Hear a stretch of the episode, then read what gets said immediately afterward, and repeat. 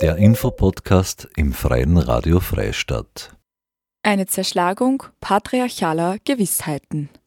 Elisa Andesner ist eine oberösterreichische freischaffende Künstlerin. Im Oktober 2022 im Rahmen eines OÖR-Programms konnte sie in den südmexikanischen Bundesstaat Oaxaca reisen. Wie sie selbst im folgenden Interview sagt, ist sie mit dem Ziel hingekommen, eine matriarchale Gesellschaftsstruktur erforschen zu können und mit dem Thema Femizid wieder nach Hause gekommen. Im folgenden Gespräch wird ihr Projekt Nomorimus Wir sterben nicht thematisiert. Ebenso spricht Elisa über ihr künstlerisches Schaffen im Allgemeinen. Hallo Elisa, herzlichen Dank, dass ich dich in deinem Atelier besuchen darf in Linz. Du bist österreichische bildende Künstlerin, freischaffende Künstlerin, Kuratorin für Ausstellungen und internationale Austauschprojekte zwischen Künstler und Künstlerinnen ähm, und äh, du bist versiert in den Bereichen Fotografie, Videokunst und Performancekunst. Mir würde jetzt einmal am Anfang interessieren, wie bist du eigentlich dazu gekommen, Künstlerin zu werden? Also wirklich auch beruflich, freischaffend und selbstständig? Also äh, begonnen hat es natürlich damit, dass ich auf die Kunstuni gekommen bin. Äh, und das war eigentlich äh, eher, also so fast ein bisschen naiver Zugang. Ich bin am Land aufgewachsen, im Innviertel. Und ich war eigentlich nie in irgendwelche Ausstellungen. Ich habe nur einfach selber ganz gern kreative Sachen gemacht. Also wirklich so gebastelt, ein Gedichte geschrieben, äh, irgendeine, irgendwelche Foto, wie nennt man das, Fotostories selber gemacht. Es war immer so einfach in meiner DNA drinnen. Und ich habe gesagt, ich möchte auf die Kunstuni. Und habe es einfach probiert und bin aufgenommen worden. Und wie ich, also wirklich, ich habe ganz wenig, überhaupt keine Ahnung von Kunst gehabt. Und da habe ich mir auch nicht überlegt, dass ich dann Künstlerin werden möchte. Immer gedacht, ich möchte das jetzt machen. Das ist, das ist sicher lustig. Also wirklich so aus einem naiven äh, Ding heraus. Und auf der Kunstuni habe ich dann erstmal, also ich war 18 vom Land, wenig gewusst. Und dann habe ich sicher mal zwei, drei Jahre gebraucht, bis ich gecheckt habe, wovon reden die denn da eigentlich wirklich? Also so, wo, was, worum geht's denn da? ist mir so abstrakt alles vorgekommen und ähm, ja, und, und dann bin ich aber reingewachsen. Ich habe vielleicht auch deswegen, deswegen sieben Jahre studiert und äh, ja, bin, bin da immer mehr, hm, habe immer mehr ausprobiert. Also die Studienzeit war wirklich so zum Ausprobieren und auf der Kunstuni hat dann, da war ich schon ein paar Jahre dort, äh, hat es plötzlich eine Performance-Lehrveranstaltung ge gegeben von Boris Nislone. Und das hat mich dann geprägt. Also Performance-Kunst war wirklich da, mein Einstieg in das Gefühl, ich, ich möchte wirklich Kunst machen. Und der hat mich auch gefördert. Also der hat, ich bin irgendwie mit 2006, da war ich ähm, 23 Jahre, hat mich der zu einer Performance-Konferenz nach Vietnam eingeladen. Also das ist schon auch wichtig, auch dass, es, dass, ein, dass einem da plötzlich hoffentlich Förderer über den Weg laufen, die, die einen dann ermutigen, dass das auch ernst genommen wird, was du machst.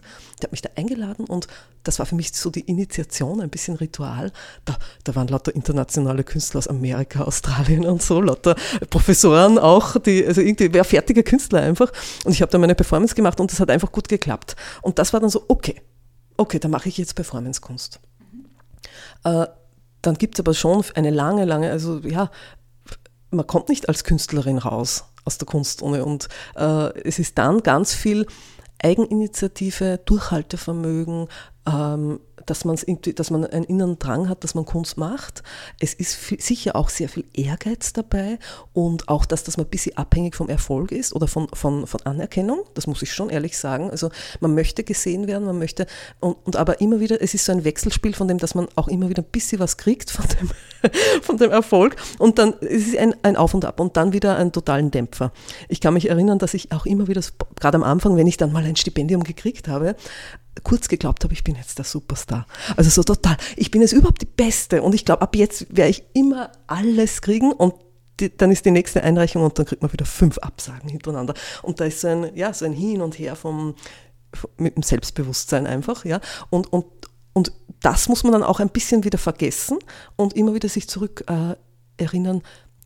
Es geht mir darum, äh, was ich mache. Also nicht so, was ich dann kriege äh, für Anerkennung oder so, sondern welche Themen sind es eigentlich, die mich äh, faszinieren. Und das, also wenn man da dran bleibt, ähm, das ist das, man, wie man dann Langkunst machen kann. Ich halt, also meine persönliche dass man den Fokus, was tust du eigentlich, was hast du zu tun, was, was, ähm, welche Themen faszinieren dich, was gibt dir das, was gibt dir das, der Moment, wo du äh, plötzlich eine neue Arbeit machst. Du wollt, ich wollte vielleicht äh, mich mit, dem, mit irgendeinem Thema, sagen wir mit dem Thema äh, Natur beschäftigen und plötzlich komme ich auf äh, das Thema Feminismus oder so. Also so, wenn man so überrascht wird, wenn einem die Kunst äh, dabei hilft, auf Themen zu kommen, auf die man sonst nicht kommen würde, so irgendwie. Ja?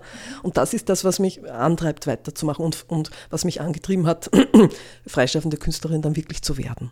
Auf was legst du denn besonders äh, Wert in deinem Schaffen oder besonders Fokus? Gibt es vielleicht auch etwas, wie, das wie einen roter Faden ähm, durch dein Schaffen zieht? Es kann ich ganz klar beantworten, ja, es gibt einen roten Faden und das ist der Körper. Das ist mein eigener Körper, den ich verwende. Äh, den habe ich in den ersten Jahren für Performance verwendet. Dann ist es äh, zu Selbstauslöserfotografie gekommen. Äh, dann ist auch Video dazu gekommen und ich, ich bin immer Protagonistin.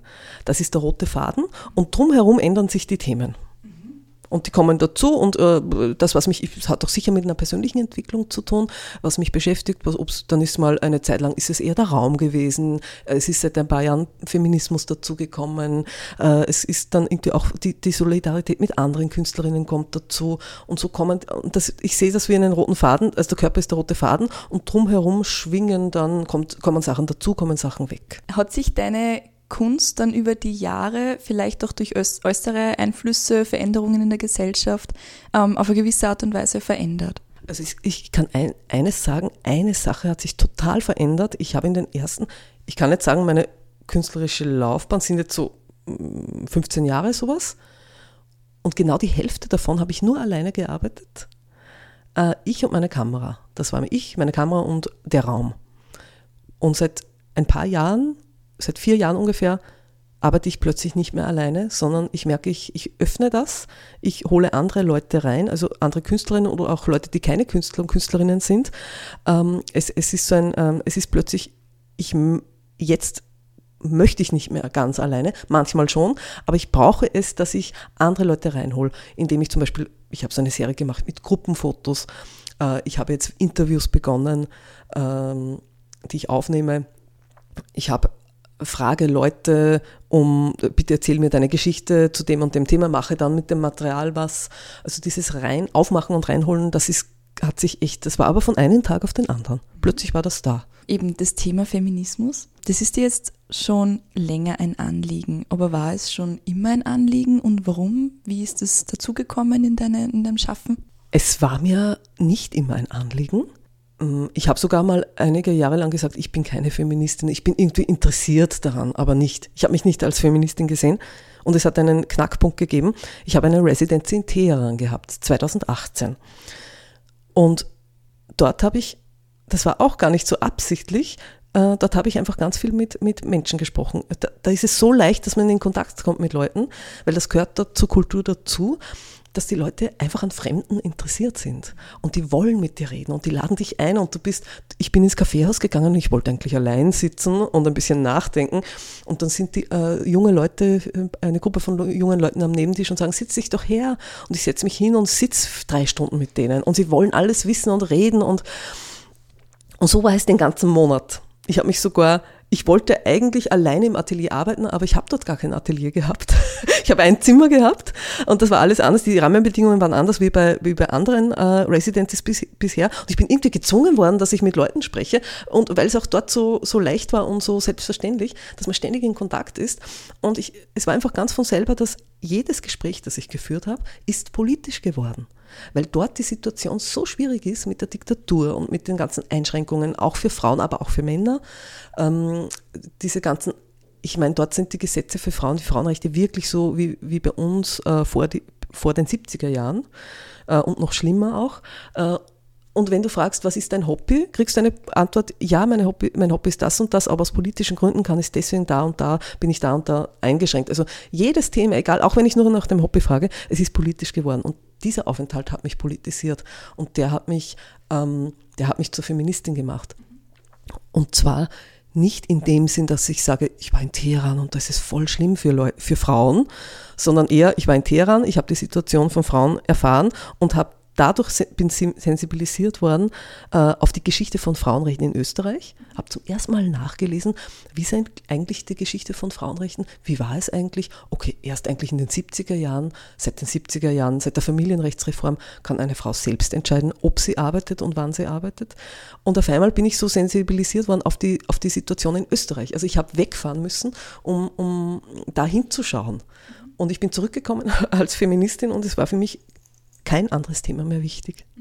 Und seitdem, seitdem geht es halt in diese Richtung weiter. Du hast jetzt vor kurzem eine weitere Residency ähm, bekommen und gemacht im Oktober 2022. Ähm, und zwar bist du in den Süden nach Mexiko ähm, gereist und hast dann sozusagen auch dort ähm, die patriarchalen Gewaltformen in Oaxaca, na, musst es, musst es dann du sagen, aber ähm, du bist auf alle Fälle dorthin gefahren und ähm, hast dich eben mit der Kultur dort auseinandergesetzt.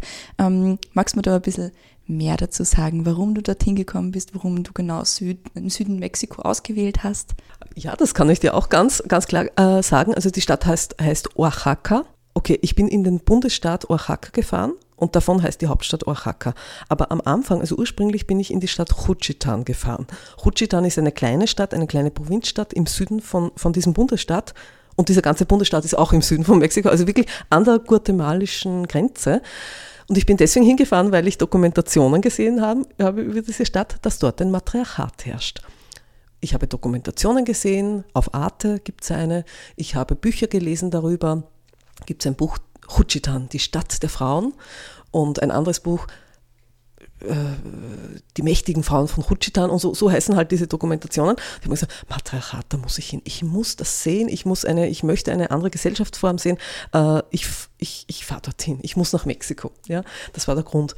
Und ich bin dorthin gefahren und habe nach wenigen, also nach, eigentlich am ersten Tag schon bemerkt, da ist kein Matriarchat. Das ist kein Matriarchat. Ich habe auch die Leute gefragt, ich bin gekommen wegen den starken Frauen von Hutschitan, da ist ja ein Matriarchat.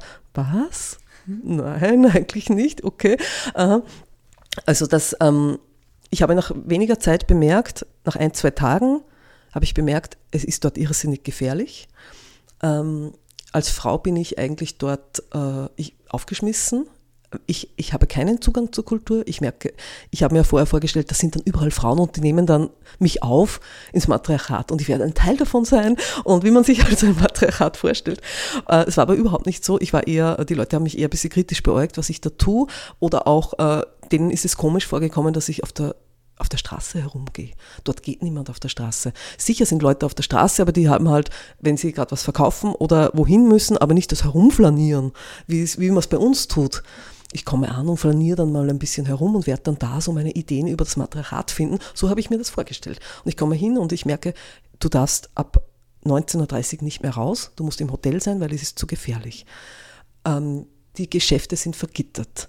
Am Anfang habe ich geglaubt, alles ist zu, aber ich habe gesehen, es sind Gitter vor, den, vor allen Geschäften. Und nach wenigen Tagen habe ich mal gefragt, warum ist da eigentlich ein Gitter?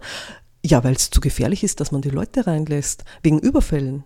Du kannst ja nicht, es gibt schon ein paar Geschäfte, so Supermarkt, aber das sind dann auch so Wächter davor. Aber so die kleineren Geschäfte, da musst du durchs Gitter durchbestellen.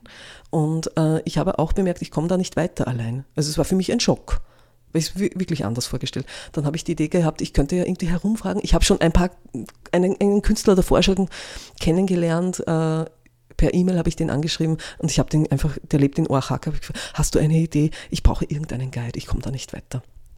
Ich habe auch so eine gewisse Gefahr in der Luft gespürt. Das habe ich noch nie erlebt in meinem Leben. Es war so eine Spannung in der Luft. Und ich bin da mit dem Mototaxi mal herumgefahren und eine Stimme hat, in mir hat gesagt, du musst da weg. Du musst von dieser Stadt weg. Ich habe gemerkt, das ist nicht der Ort für mich. Auch nicht der Ort, wo ich, wo ich Kunst schaffen kann. Und dann habe ich einen Guide gefunden. Fernando. Mein, mein Star, mein persönlicher Star. Das ist der Freund von diesem Künstler, von, von Angel Alado. Und ich habe ihn angeschrieben mit WhatsApp was dazu kommt, ich kann nicht Spanisch und dort kann niemand Englisch. Äh, dann habe ich halt mit Google, Google Translator ihm angeschrieben, äh, ob, ob er mir da mich ein bisschen durchführen kann oder so. Und er hat gesagt, ja, ich hole dich in einer halben Stunde ab. Das hat er wirklich getan und hat mich ab dem Zeitpunkt jeden Tag abgeholt, fünf Tage lang. lang. Der hat mich nicht gekannt. Wir sprechen nicht die gleiche Sprache, aber der war so herzensgut und ist, hat mit mir Ausflüge gemacht, hat mich irgendwie mitgenommen, ist mit mir essen gegangen. Und ich sagte ja, wir haben uns fünf Tage lang total gut unterhalten. Wir haben Gespräche geführt, wir haben einfach eine Sprache erfunden. Ich habe ein bisschen von Französisch, habe ich manchmal versucht, das Französisch auf Spanisch auszusprechen. Und er hat dann doch ein paar Brocken Englisch, aber wir haben über gesellschaftliche Sachen gesprochen, überall. Es war so super. Und trotzdem muss ich sagen, ich war von ihm abhängig. Das war der große Bruder, der auf mich aufpasst. Ohne ihn wäre ich nirgends weitergekommen. Und der, es hat mich das erschreckt, weil du gesagt hast, ob ich so die Gefahr gespürt habe. Er hat sich so verhalten, er hat so selbstverständlich Verantwortung über mich übernommen. Der ist mit mir zum Klo gegangen. Also nicht ins Klo rein, aber ich komme mit. Oder äh, begleite zu seinem Freund, begleite sie, sie, sie geht jetzt aufs WC, komm, geh mit ihr mit. Er hat mich abgeholt, er hat mich dann wieder abgesetzt. Also der hat mich nirgendwo alleine hin gehen lassen. Und ich habe dann schon auch gemerkt, dass ich habe das so geschätzt, das war für mich ein irrsinniges Geschenk, aber ich habe gemerkt, ich fühle mich, ich bin sehr abhängig und auch das, auch wenn ich Fernando gehabt habe, war es so, dass ich gesagt habe, ich muss dort weg und habe dann entschieden, die anderen, die restlichen drei Wochen in Oaxaca in dieser größeren Stadt zu verbringen. Dort ist es eher, das, das, dort ist es touristisch, dort ist ja so Infrastruktur, die ich kenne, da gibt's Cafés, wo man sich in den Gasgarten sitzen kann. Das hat es dort nicht gegeben. Äh, da, da, weiß ich, wo der Bankomat ist, da weiß ich, wo der Supermarkt ist, da habe ich selbstständig agieren können. Und in Hutschi dann selber war ich irgendwie voll eingesperrt. Und es war kein Matriarchat dort. Natürlich habe ich mich damit beschäftigt, wie kann es sein, dass dass dann aber ähm, diese Idee, der Mythos vom Matriarchat, dass das so exportiert wird und dass das so selbst so als äh, ein Fakt irgendwie dann äh, erzählt wird. Und es ist schon so, dass Frauen dort finanziell nicht abhängig sind. Frauen verdienen das Geld für die Familie. Frauen sind, sind der ganze Markt ist voller Frauen und die verkaufen ihre Produkte und, und nehmen das Geld ein. Es gibt ein paar Aspekte, die für uns äh, das Gegenteil von patriarchal sind aber diese, dieser Mythos ist, kommt trotzdem von einem Missverständnis, denn nur weil Frauen alles tun, das Geld verdienen, die Kindererziehung, den Haushalt, ähm, das heißt nicht, also auch wenn sie das ganze Geld einnehmen, heißt es nicht, dass sie die Macht über das Geld haben. Die sind nicht in der Politik, sie haben, ja, ähm, sie haben keine Macht, sondern sie sind einfach, sie tun einfach alles, sie müssen, müssen alles erledigen. Somit bist du dann dazu sozusagen gekommen, diese Kultur mehr oder weniger zu erforschen, auch mit dem Titel ähm, quasi den, der Sturz der patriarchalen Gewissheiten. Wie bist du das angegangen? Also wie hast du dann sozusagen auch, du hast dann im Nachhinein noch Interviews gemacht und äh, eine Fotoreihe ähm, und dich quasi mit äh, Mexikaner, äh, mexikanischen KünstlerInnen, Aktivistinnen und so weiter ausgetauscht. Das war dann in Oaxaca. Ist, wie ist es dann weitergegangen dort? Also als ich in Oaxaca angekommen bin, ähm, habe ich überall, ist mir überall das Thema Femizide begegnet. Ich habe Murals gesehen auf der Wand, ich habe Plakate gesehen, ich habe Graffiti gesehen, ich habe Kunstwerke gesehen, wo das Thema Femizide, es ist überall da gewesen. Ich bin einmal aus der Haustür raus und bin mitten in eine Demonstration gegen Femizide reingeraten. Und ich bin eben, wie ich vorher schon mal erwähnt habe, ich wollte mich, ich bin wegen dem Matriarchat hingefahren und bin aber mit dem Thema Femizid heimgekommen. Äh, das war einfach, das habe ich nicht, da habe ich nicht vorbei können. Und dann habe ich gesagt, okay, ähm, wenn ich schon mit dieser Einstellung hinfahre, da ist jetzt ein Matriarchat und das schaue ich mir an, zeigt mir das Matriarchat, ich möchte ein paar Fotos davon machen. Ähm, ich habe mir dann gedacht, hey, eigentlich, ähm, ich muss die Leute, ich muss die Leute fragen, die müssen mir erzählen, wie es ist, ob da ein Matriarchat ist oder wie es Frauen geht, wie ist die Situation. Und dann habe ich einfach, das hat sich, das Mindset hat sich komplett umgedreht. Ich habe gesagt, ich bin jetzt die, die nichts weiß und ihr erzählt mir und habe begonnen, dass ich Frauen interviewe über Sachen wie, wie sind eigentlich die Geschlechterrollen hier in Mexiko? wie, ähm, wie ist die Situation vom Femiziden? Gibt es ein Matriarchat? Was hältst du von, dem, von, dem, von der Idee von Matriarchat? Was ist eigentlich ein Patriarchat? Also ich bin dann die Fragende geworden. Und das war eine super Entscheidung. Ich habe auch wieder, so ähnlich wie in Teheran, ist es in Mexiko so, dass man sehr schnell mit Leuten in Kontakt kommt. Und du triffst einen und der sagt, und ich sage, äh, ich mache ein, ein Projekt, wo ich Frauen interviewen möchte und der sagt, ja, ich habe eine Freundin, die, gebt ihr die Nummer, die ist sicher dabei und das stimmt dann und die sagt, ja sicher, ich mache gern mit, wir können uns morgen treffen und nicht erst in drei Wochen oder so. Und dadurch ist es schnell gegangen, dass ich sieben Leute innerhalb von einer Woche interviewt habe. Eine Künstlerin, eine Frau, die ähm, in Hutschitan aufgewachsen ist und jetzt Politikwissenschaftlerin ist, eine zweite Frau, die auch in Hutschitan aufgewachsen ist und witzigerweise schon mal ein Jahr in Linz gelebt hat, vor 25 Jahren. Die war mal Austauschschülerin. Das war auch so ein Zufall, dass ich die kennengelernt habe. Dann einen Psychologen, der schon mit Gewaltopfern gearbeitet hat. Äh, eine Feministin, die ähm, also Aktivistin ist und immer Demonstrationen organisiert äh, noch eine Künstlerin habe ich noch, eine zweite junge Künstlerin, die ist, glaube ich, 18 oder so. Und die siebte Person war auch eine Aktivistin, die so ein, ähm, eine feministische Initiative hat, also so, eine, so ein Kollektiv, das sich regelmäßig trifft, um, um sich auszutauschen. Genau, und da ist es dann losgegangen. Also es war so gut für mich, dass ich das, diesen Mythos, den habe ich, das hat schon ein bisschen wehgetan, dass ich den verlassen habe müssen oder dass ich einsehen müssen habe, dass das ein Mythos ist. Aber es war dann auch interessant, das zu begreifen, dass das einfach ein Produkt ist. Äh, auch ich bin um die halbe Welt gereist, weil mir das Produkt so gut gefallen hat, dass ich gesehen habe, die Bilder von, es sind wirklich sehr schöne Frauen dort, die haben bunte Trachten an. Und das, diese Idee von einer anderen Gesellschaft in der Ferne. Und das ist zusammengebrochen, als ich dort angekommen bin. Und das war aber gut. Es war nicht leicht. Ich habe dann auch geweint, ein paar Mal. aber ich habe es loslassen können und, dann hat es angefangen, dass es wirklich interessant wird. Welche Erkenntnisse konntest du dann sozusagen dadurch mit nach Hause äh, nehmen, die vielleicht ähm, für dich selbst eine Bereicherung waren, beziehungsweise auch ähm, Erkenntnisse, wo du dann ähm, Vergleiche beziehungsweise auch Unterschiede zwischen der Gesellschaft in Mexiko und der österreichischen ziehen kannst? Also eine Erkenntnis ist sicher so, was mit mir selber zu tun hat. Das ist ganz äh, eine selbstkritische Erkenntnis, dass ich mit einer sehr europäischen Einstellung, einer europäischen Sichtweise dahin gefahren bin. So, so ein bisschen, ähm, ja, ich weiß, dass dort ein Matriarchat ist und ich fahre hin und mache äh, mach darüber ein Projekt. Und was sich sicher jetzt in mir geändert hat, was ich beim nächsten Mal also eine Qualität in mir, die, die, die entstanden ist, ist, wenn ich wohin fahre, bin ich die, die nichts weiß und ich gehe dorthin und frage euch, wie es ist. Also diese, dieses, diese fast arrogante Einstellung und das ist, glaube ich, sehr europäisch. Das ist, hatte ich, ist wie, wie Schuppen von den Augen gefallen bei mir.